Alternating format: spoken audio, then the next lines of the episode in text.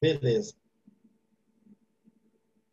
Eu vou ler só mais um ponto aqui dessa, dessa questão que a gente estava lendo, do, dos contrapontos aqui, né? Asimov, do Champlin e do Hendrickson. É, Para a gente é, falar um pouquinho aqui do, do, do que o Chaplin, né, dentro desse contexto aqui que o, que o Hendrickson falou,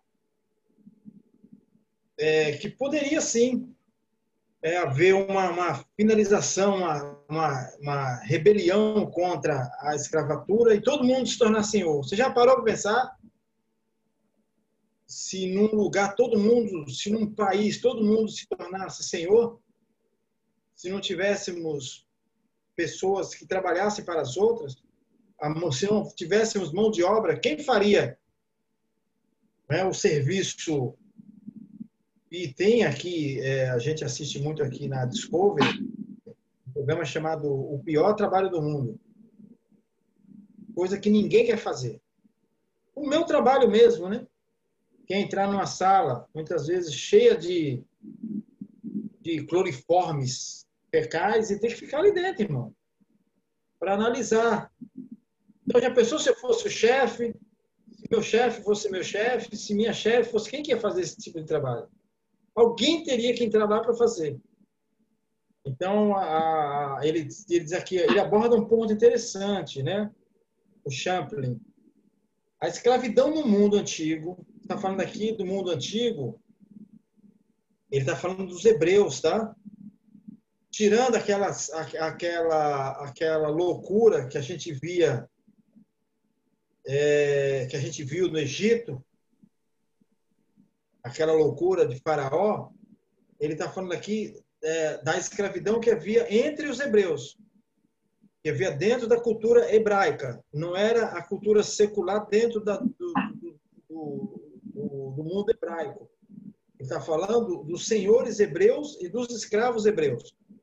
Ele diz assim, estava longe, está falando que, principalmente entre os hebreus, né? a escravidão no mundo antigo, principalmente entre os hebreus, estava longe de ser como a escravidão desumanizante exercida sobre os índios e negros dos séculos passados. Aqui que a gente, a gente vê, quem assistiu aí as novelas, né, Escravizaura, é, outras novelas, quem assistiu aí é o, o é, teve uma série que passou que tinha o Punta Quinteiro, eu não me lembro muito bem, é, eles retratam com muita fidelidade, eu creio, né?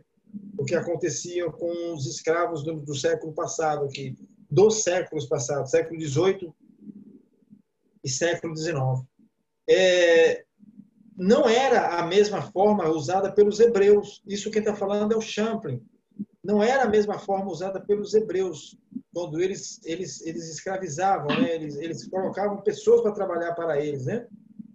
É, então ele diz aqui, podemos notar com muita clareza que o Antigo Testamento, e é isso que é, esse é o ponto que eu estou querendo tratar aqui, que a, que a gente tá, que eu estou correndo para tratar com vocês, é, mais uma vez, né, voltando ao, ao, ponto lá, ao ponto principal, a Bíblia, ela, ela, ela, ela, na pessoa que a gente leu aqui de Paulo, ela defende, ela defendeu o sistema escravagista, ela defende defende o sistema escravagista, os senhores escravagistas, ou a Bíblia ela traz alguma luz né, sobre essa questão? Com certeza.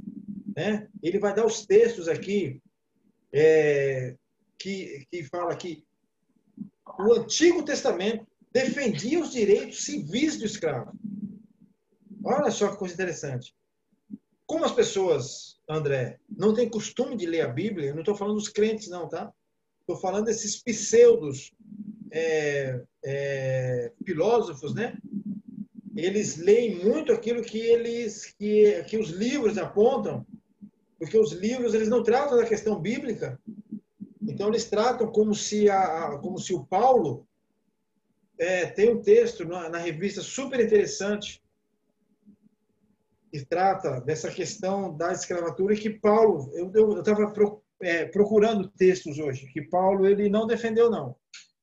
Paulo ele tinha tudo à mão para fazer uma revolução. É como o zumbi dos palmares, né? É o zumbi dos palmares do Antigo Testamento, do, do Novo Testamento. Não, essa questão fugiria. Então, essa carta que Paulo escreve aí a, a Filemon, de próprio de, é, é, é, para a própria pessoa de Filemon, ela ficaria perdida. Não entraria nem sequer no cânon se Paulo tivesse promovido uma balbúrdia contra, vamos lá, contra Filemão mesmo, contra a casa de Filemão. Então ele diz aqui, ó, alguns exemplos. Aí ele vai trazer Êxodo, vai trazer uh, Levítico, né? Uh, essa análise da escravidão no Antigo Testamento não responde a pergunta. Quer ver? Eles não respondem a pergunta. Por que Paulo não defendeu a alforria imediata de todo escravo? Né? Você já parou para pensar? Eu já parei para pensar. Eu pensei nisso um, uma boa parte do dia hoje. O dia foi bem lotado. É, essa não era uma questão que Paulo poderia se envolver. Eu acho que gastaria muito tempo. Muito tempo.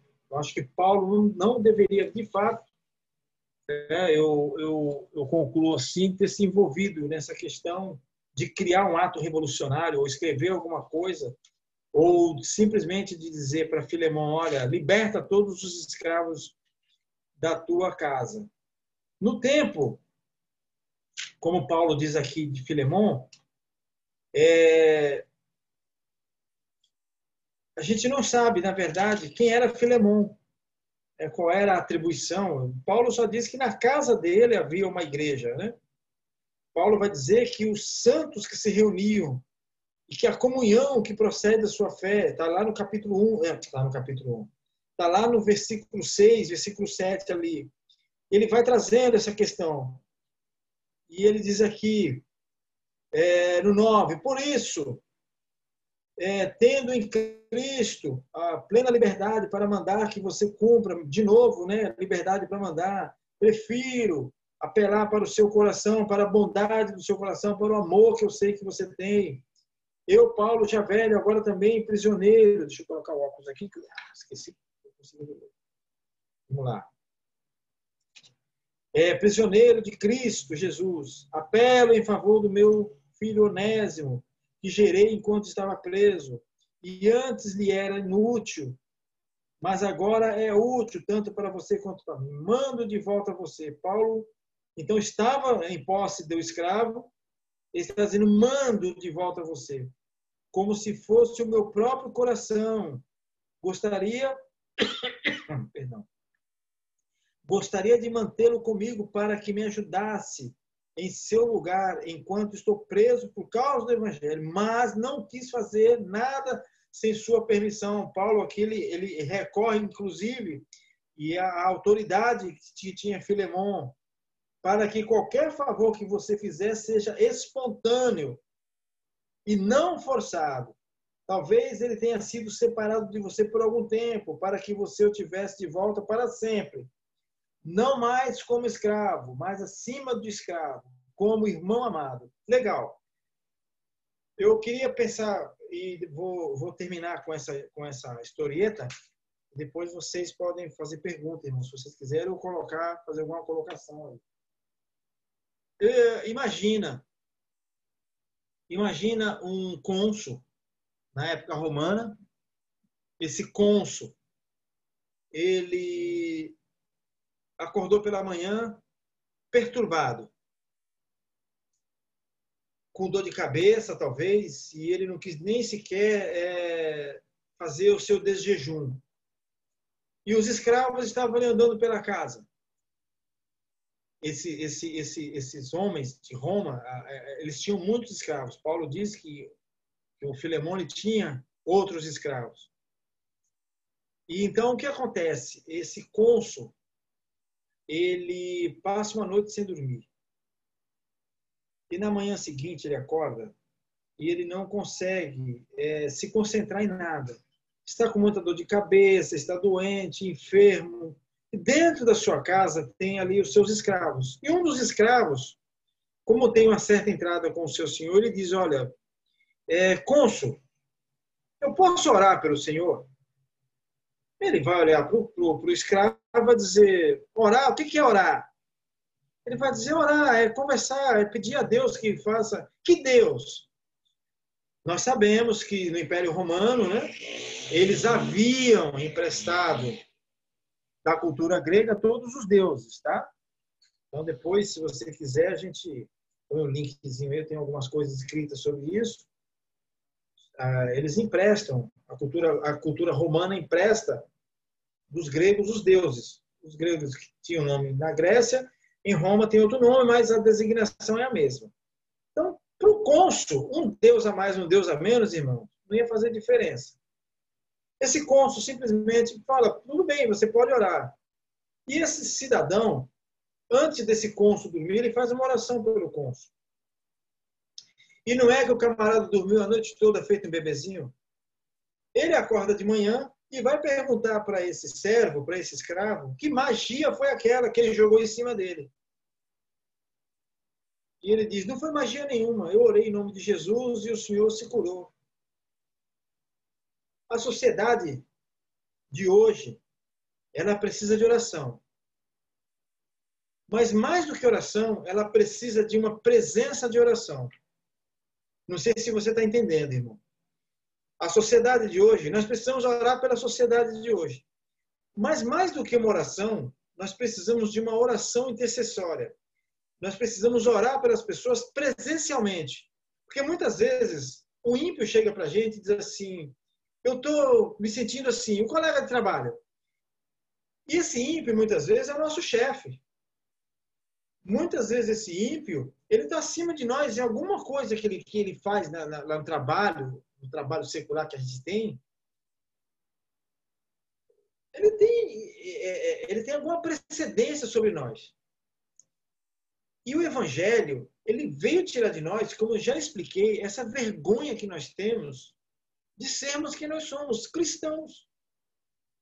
E a gente tem uma vergonha de orar pelo nosso chefe, porque a gente acha que nem isso, que nem essa dignidade de orar pelo nosso chefe, muitas pessoas se, se acham indignas de orar pelo chefe. Quando, na verdade, nosso chefe, muitas vezes, ele está precisando simplesmente, para acalmar aquele dia dele, de uma oração. Você entrar na sala dele, em vez de você pedir um vale para ele, um aumento de trabalho, você fala, chefe, eu vim aqui orar pela firma. Esse cônsul, ele dormiu a noite inteira acordou de manhã e queria procurar por aquele escravo. Ele queria procurar pelo Onésimo. Para saber que magia era aquela que o Onésimo tinha jogado em cima dele, que ele já estava dois meses sem dormir, com dor de cabeça. E ele fala: não é magia nenhuma, eu orei em nome de Jesus e o Senhor foi curado aí, o Senhor foi, né, se acalmou, graças a Deus. Eu queria essa oração todo dia. E o, e o escravo disse para ele: olha, você não precisa que eu ore para o Senhor todo dia. O Senhor mesmo pode fazer isso. Eu posso, como é que eu faço isso? Se o Senhor quiser fazer agora uma oração, inclusive de confissão, Paulo, né? Paulo, para o rei, para o, um, um, um dos, dos, chefes, para a Agripa, ele diz: ó, o, o, o diz para ele assim: por acaso você também quer me, quer me, converter, me converter a esse, a esse seu Deus aí? E Paulo fala: não só o Senhor. Olha a coragem de Paulo não só o senhor Paulo está fazendo um discurso no grego, no grego rebuscado, né? E todo mundo para para ouvir. E o rei fala, e ele fica olhando para o rei, ele fica olhando para um grandão ali, falando do rei, mas é, é um, um, um líder, né? E, e, ele fala, por acaso você também quer me persuadir a servir a esse Deus? Paulo fala, não sou o senhor. Olha só que coragem de Paulo, né? Davi na cova dos leões. Daniel na cova dos leões. Sai daí, Davi. Lugar de Daniel. Irmãos, esse cônsul dormiu e no outro dia ele quis saber desse Deus. Essa é a linha de pensamento. Esse cônsul, ele dormiu. Esse chefe nosso, esse vizinho nosso, ele dormiu. E no outro dia ele quis saber desse Deus. Ele quis saber o que foi que eu fiz, o que foi que você fez e ele conseguiu dormir, coisa que ele não fazia há meses. Coisa que o pessoal só está fazendo aí, inclusive muitos crentes à base de remédio. O cara só consegue pegar no sono depois das três da manhã. É insônia por causa de doença, é insônia por causa de tratamento, é insônia por causa de remédio, é insônia por causa de dívida, falta de paz na família, falta de paz, pastores com falta de paz. Então, esse cônsul dormiu, no outro dia ele acordou queria saber de Deus. Ele queria saber que magia que aquele servo tinha feito para ele, que aquele escravo tinha feito. E o escravo diz: Não foi magia nenhuma. Se o senhor quiser, hoje à noite nós vamos ter uma reunião lá na casa de Filemon. Nós vamos ter uma reunião lá na casa de Filemon. Se o senhor quiser, eu levo o senhor lá. E ele fala: Tudo bem, eu vou. Ele fala: Mas vamos fazer o seguinte: vamos fazer uma oração de confissão aqui. Ele falou: Oração de confissão? Sim. O senhor confessa Jesus aí no seu coração, recebe como o Senhor e Salvador da sua vida. Irmãos,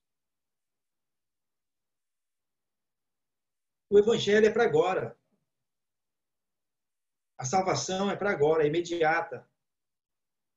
O Senhor está com pressa de salvar.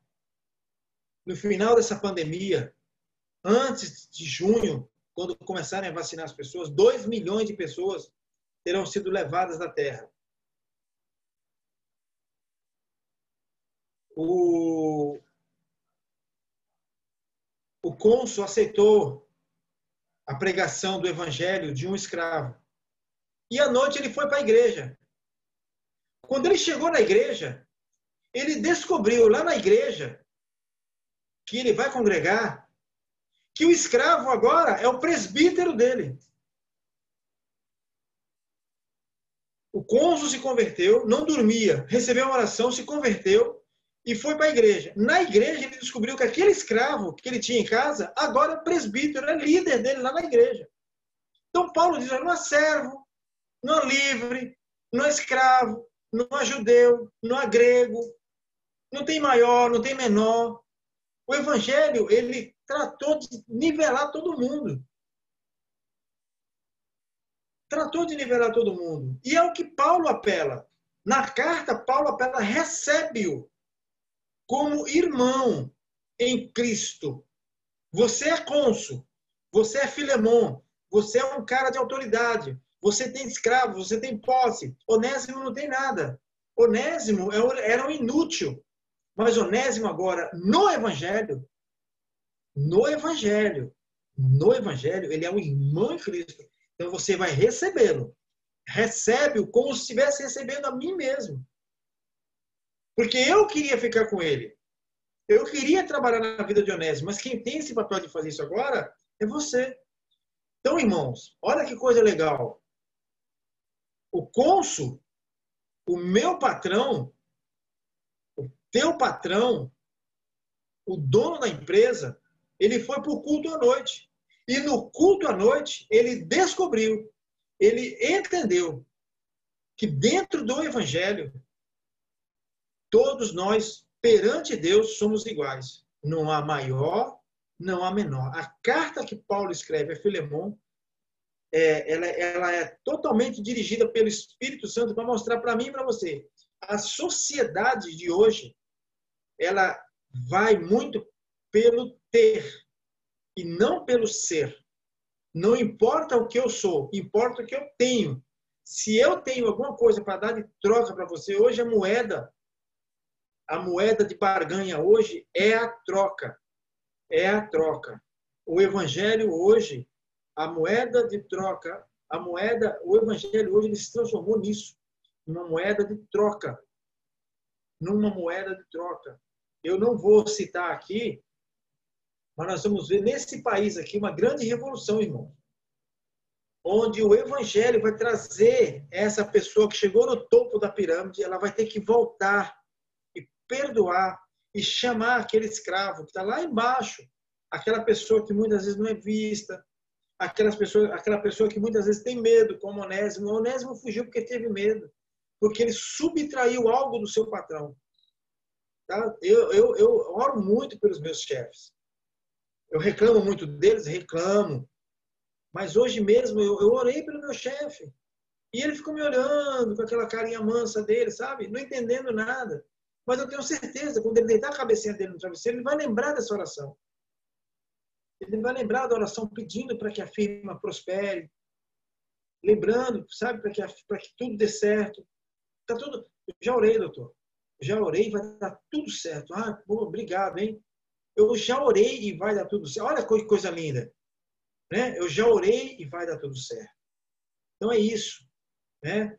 é, é, é o evangelho, ele, ele parelhou. Paulo apelou para o amor. Andrezinho, quanto tempo eu tenho aí, meu irmão?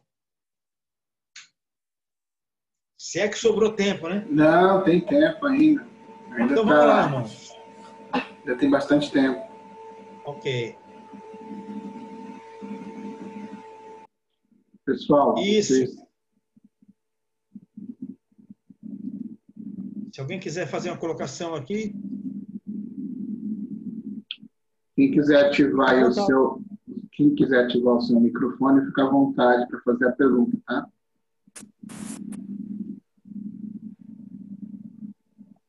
Ah, eu só coloquei uma colocação aí no bate-papo. Pensei que não ia dar tempo de falar. Não, dá sim. Então, eu falei que já é, já é difícil um amigo, um amigo nosso, assim, aceitar a oração presencial, né? Ainda mais um chefe. Assim, tipo, eu não teria coragem, mas eu oro, né? Eu oro todas as noites, mesmo não sendo presencial. Sim. É, a questão da oração presencial é aquela coisa assim da pessoa chegar para você. É, os irmãos estão ouvindo, né? É aquela coisa assim, é, da ousadia, né? A pessoa chegar para você assim e falar, irmão, ora por mim. A gente vê muito isso é, no, nosso, no nosso canal aí, no, no nosso grupo, né? De WhatsApp, né? Irmãos, eu coloquei tal, tal, tal, a oração, e aí você põe assim embaixo, orando. Às vezes você está dirigindo, e você escreve ali orando. É, parece que é uma coisa que ficou automática, né? Orando. Ah, não, não. Chama a pessoa no particular, no privado. Irmão, vou orar aqui agora. Agora, irmão, você recebe aí, ó, em nome do Senhor Jesus, recebe a sua oração. A sua mãe está internada, ela, sabe, seja feita a vontade do Senhor. É, a gente está muito ligado, a gente está muito no automático, né? É, há um, um, um não sei nem se existe essa palavra, um, auto, um, um, um, auto, um sei lá, nós estamos ligados no automático. Nós estamos ligados no automático, a gente põe lá orando, põe as mãozinhas lá juntinhas, né? Orando. Muitas vezes a gente está falando. Fala, André. Não, não falei nada, não. Só estou escutando por enquanto. Alguém? Não, eu, eu que falei, é verdade. Não é verdade? É. Não é verdade? É, essas experiências a gente precisa ter, porque isso tudo vai trazer para a gente o quê? Vai trazer para a gente uma ousadia. A gente precisa entrar nesse campo da ousadia, né? Esse campo da ousadia, muitas vezes, é o que falta né, para o crente. E é, a gente não pode negar, imagina, a gente não pode negar uma oração para uma pessoa. Né? Por exemplo, você está descendo as escadarias do teu prédio, o vizinho fala, olha, minha filha é, vai fazer uma cirurgia hoje, você ora por ela? Ah, eu oro, oro. Está descendo com lixo, é a pressa, né? É a chave do carro na mão, é o pão que você tem que comprar, porque se você não comprar o pão, você fica. E aquela pessoa ali, ela, ela para com ela na escada ali, sabe? Será que, sabe? Deus ele tem tanto poder para fazer as coisas e ele quer uma igreja intercessora, né? Ele quer uma igreja que, que, que interceda, uma igreja que planeje intercessão e que seja surpreendida pela intercessão. Né? Na fila da, da, da padaria, né? eu, eu faço exercício, irmãos, eu, eu, eu, eu, louvo a Deus, porque eu não estou tentando puxar brasa por lado da minha sardinha, mas eu, eu oro para as pessoas na fila da padaria. Enquanto a pessoa está ali, a pessoa, eu oro e pago o pão dela. Olha, eu estou orando, tá? Eu vou orar por você aqui agora, tá bom? Semana, semana passada, o irmão estava na fila da coisa. Pô, irmão, tá difícil a coisa. Eu falei, tá difícil, mas vamos orar aqui, vem cá, vamos orar aqui. Aí tal, olha, tal, Deus que te abençoe, irmão. Pô, começou a chorar. Sabe, ele precisava de uma oração. Ele precisava de uma intercessão, ele estava com medo, estava assustado. A vida estava assustando o camarada, como Onésimo estava assustado. Onésimo precisava de um Paulo, né? Que intercedesse por ele, na pessoa do Espírito, apelando ao coração de Filemão, apelando ao bom coração de Filemão, e recebesse né, Onésimo de volta, uma oração intercessória. Né? Então, o Filemão aí, na verdade, na verdade, eu, eu ponho assim, bem de bem, eu vou ser bem, bem neopentecostal agora, representa a figura do Senhor, né? Um coração preparado para receber de volta, né? Aquele servo que fugiu, que está com medo. E, e, e, ele conta conosco, conta com nossas orações, conta com nossa intercessão. Na pessoa do Espírito. A carta a Filemon, ela tem um cheiro, um perfume do Espírito. Quando você lê essa carta, ela tem um perfume diferente. Ela é uma carta diferente. Ela tem um perfume espiritual é muito grande. Estão presentes ali todas as pessoas da Trindade. O perdão, o amor, a comunhão, o repartir do pão, a igreja em casa, sabe? O desvalido, o cara que está com medo, e o, e, o, e, o, e, o, dono lá, o dono de tudo, né? Então eu orei por esse irmão na fila, e ele falou, poxa, irmão, pô, tô me sentindo até mais leve agora. Eu falei, está mais leve, mas está precisando de alguma coisa, meu irmão? Ele, então, na verdade, na verdade, não vim comprar um pão aí, mas eu falei, irmão, quantas médias você quer? Não, irmão, quantas médias são? Irmão, era 14 médias se você comprar 14 médias, você ganha 100 gramas de mortadela, né? Aí o lanche foi completo. Essas coisas que Deus quer que a gente faça são pequenas curas que Deus faz da gente. A gente pensa que a gente curou o outro. Mas essas curas, essas pequenas curas, elas acontecem na gente. É na gente que essas curas acontecem, porque a gente pede muito para Deus para tirar a soberba da gente, para tirar a precipitação, é, a precipitação. Né?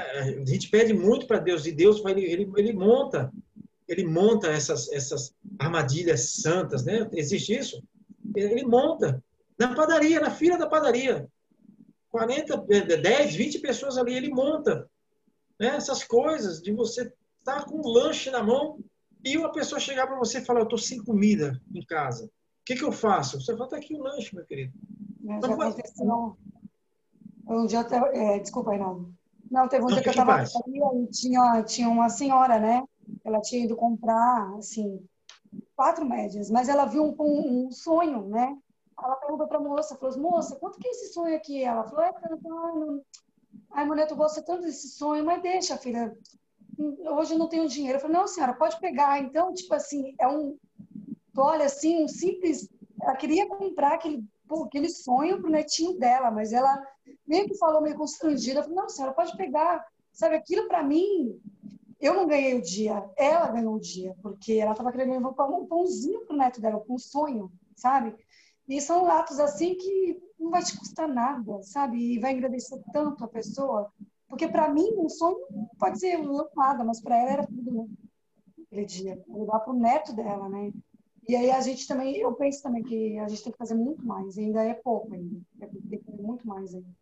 É, porque eu tô, o, o, que a gente o que a gente traz aqui, o, o, texto realmente o que ele traz é essa questão toda do perdão, né? O perdão, né? É, o perdão ele, ele, ele entra de uma forma é, é, eficaz, né? Ele entra de uma forma eficaz. O perdão aqui ele ele ele, ele existe existe condição, existe um ambiente para o perdão. É, por quê? Porque nós somos perdoados, né? Se nós hoje temos esse coração que nós temos, e Deus tem trabalhado isso na gente, né? Deus tem trabalhado isso em nós, é, nós temos que perdoar e nós temos que entender que a pessoa, muitas vezes, é, é, ela muitas vezes está acuada. Muitas pessoas acuadas hoje, inclusive dentro da casa do Senhor, né? Com medo, né? até mesmo de lideranças, é, pessoas que se apossaram da vida da pessoa, né? Paulo, ele apela para o amor. Paulo ele passa um bálsamo no coração de, de, de Filemon, né? E depois ele joga ali uma palavra, né? Não, volta a repetir, não encostando o Filemon na parede, porque ele tinha inclusive autoridade para isso, tá? Mas hoje todos nós estamos debaixo de uma autoridade do Senhor Jesus. É essa autoridade que nós precisamos reconhecer que ela está em nós ela existe, ela está em nós, é a autoridade do Evangelho, da proclamação do Evangelho, das boas novas. Né? Das boas novas, olha, você está acuado, você está com medo, existe uma pandemia aí fora, existe uma fome se aproximando, existe aí um, um cenário de 2 milhões de pessoas mortas no mundo, tá? Mas a gente precisa é, é, é, resgatar isso. O cristianismo precisa resgatar essas portas abertas porque as portas das, das igrejas elas vão ter que estar abertas para receber essas pessoas. Serão muitas pessoas. Né? Jesus Cristo ele olha o campo e ele diz para os discípulos: os campos já estão brancos, estão prontos para ser. Né? Vamos convidar, vamos chamar gente para fazer, porque o trabalho é muito, mas os ceifeiros são poucos. Poucos são os que se dispõem a ceifa. Né? Poucos são os que querem trabalhar os que querem de fato, né, mesmo como Gideão, né, que malhava trigo no lagar, é, mesmo como Gideão, né, Deus, mesmo a gente olhando para essa pandemia aí, é, é, é, e a gente precisa encarar, precisa encarar, precisa alguém precisa encarar isso aí e dizer para a pessoa que ainda existe solução né? E a gente tem ido em casas, eu tenho ido em casas essa semana, eu aproveito as coletas externas que eu faço para ir nos becos, nos valados, irmãos, é cada coisa que é, assusta, irmão, assusta, né? O assusta, é, é deprimente, é triste. Eu tenho me assustado com o que eu tenho visto, a miséria realmente chegando aqui no nosso Guarujá, né? Pessoas realmente nas, numa situação de miséria assim, e você, sabe, abdicar do dinheiro que você ia pegar dela e você pagar do seu bolso. Não estou falando isso para minha glória, não preciso disso. Não preciso dar esses testemunhos, não ponho isso em Facebook. É, quem sabe disso é Deus. Muitas vezes a Lília não fica sabendo, mas você olhar e ver a, a pessoa te oferecer uma coisa que ela não tem, irmão. É Deus é Deus intercedendo, mostrando para você. Né? Você está deixando comida estragar na tua geladeira e a pessoa te oferecendo uma coisa que ela não tem. Você sabe que ela não tem. É Deus mostrando para você né, que você precisa quebrantar o seu coração. O Evangelho é isso. O Evangelho ele precisa. O Evangelho é esse óleo, esse bálsamo que quebranta o nosso coração. E Paulo, então, ele quebranta o coração de Filemão. E depois, irmão, Fica fácil, né? Fica fácil. Jesus Cristo, ele curou as pessoas e não mandou ninguém para a igreja. Mas Jesus, ele se alegrou quando ele viu o cego no templo. É. Jesus, ele não mandou ninguém para a igreja. Ele só diz: a tua fé te salvou. Mas Jesus exultou ele se alegrou quando ele viu aquele cego no templo. Quando ele viu aquele cego no templo, Jesus, o coração de Jesus exultou. Então é isso que Jesus quer, que a gente de fato, né, que nós sejamos essas pessoas agradecidas a Deus. Alguém quer falar mais alguma coisa, irmãos? Eu acho que eu já Alguém mais? Marcinho? Você ainda tem alguns minutos, chefe. Você ainda tem hum. cinco minutos. Mas vocês podem falar, irmãos. Eu acho que tá. O papo está tão, tão bom, tão edificante. Eu acredito que essa carta, eu, eu sou. Tem duas cartas que eu, que eu amo. Assim, que eu gosto muito de ler. Uma é Filemon. A outra eu vou deixar aí no, no mistério mas uma é Filemon. Filemon é, eu acredito que é uma carta que ela mexe muito com a gente, né? Você vê, é, ela é tão simples e ao mesmo tempo tão profunda, né? Porque ela mexe com questões assim, ligadas a, a questões sociais, né? Principalmente Isso. hoje se clama muito por questões sociais, briga-se muito, né? e você vê Paulo com o Evangelho revolucionando o seu contexto social, uma Exatamente. base bem simples, né? uma base chamada amizade, amor e perdão. Sim. Exatamente. E por trás de tudo isso, um Deus trabalhando né? nesse contexto todo aí. Então eu imagino né, que naquele período isso foi uma bomba né? Como considerar um escravo um, alguém no mesmo patamar que o seu senhor, né? dentro daquela classe social, Exatamente. isso era tipo assim, algo Sim, é, é, impensável. Impensável, então, né? Impensável. Então eu acho que o, que o Evangelho faz isso, né? Ele coloca, ele vai nivelar todos nós no mesmo patamar. É. Não existe o maior nem o menor. Como você destacou aí, né? Hoje é uma briga de cachorro grande, né? Todo mundo querendo ser maior, todo mundo querendo ser grande, mas ninguém quer ser ferro, né? Só quer ser grande. É. E eu acho que essa carta ela nos coloca no nosso coisa... devido lugar, né? Pode falar, Rei. E outra coisa, né, André?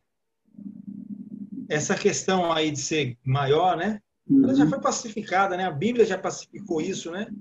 Sim. A Bíblia mesmo já nos trouxe paz sobre isso, né? O pedido da mãe dos discípulos lá, né? Uhum. Que os filhos dele fossem os maiores no reino de Deus. A questão já foi pacificada, né? É, exatamente. Eu também. Eu, eu, leio essa carta com esse. Eu, essa carta, eu, eu, eu, eu, costumo falar que essa carta é doce, né? Sim, sim. Por isso que eu falei de uma coisa. Ela é doce. Ela é uma carta que ela, ela, ela é doce e ao mesmo tempo ela é um desafio, né? Sim. É um desafio. É o que eu falo. É, é, o é, é, é, assim, a gente tenta colocar em simples, em simples palavras, né?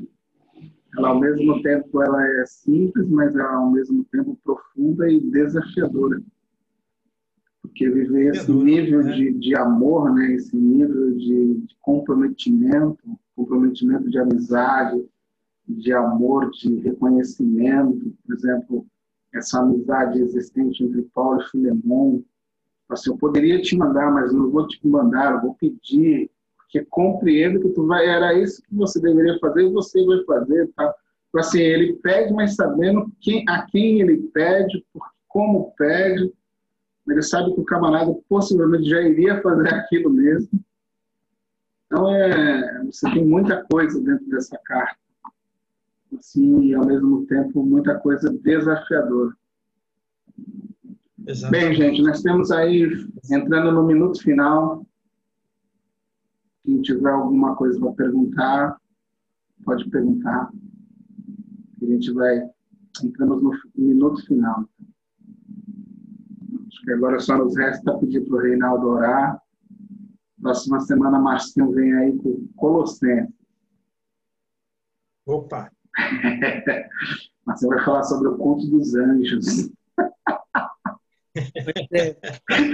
ai, ai.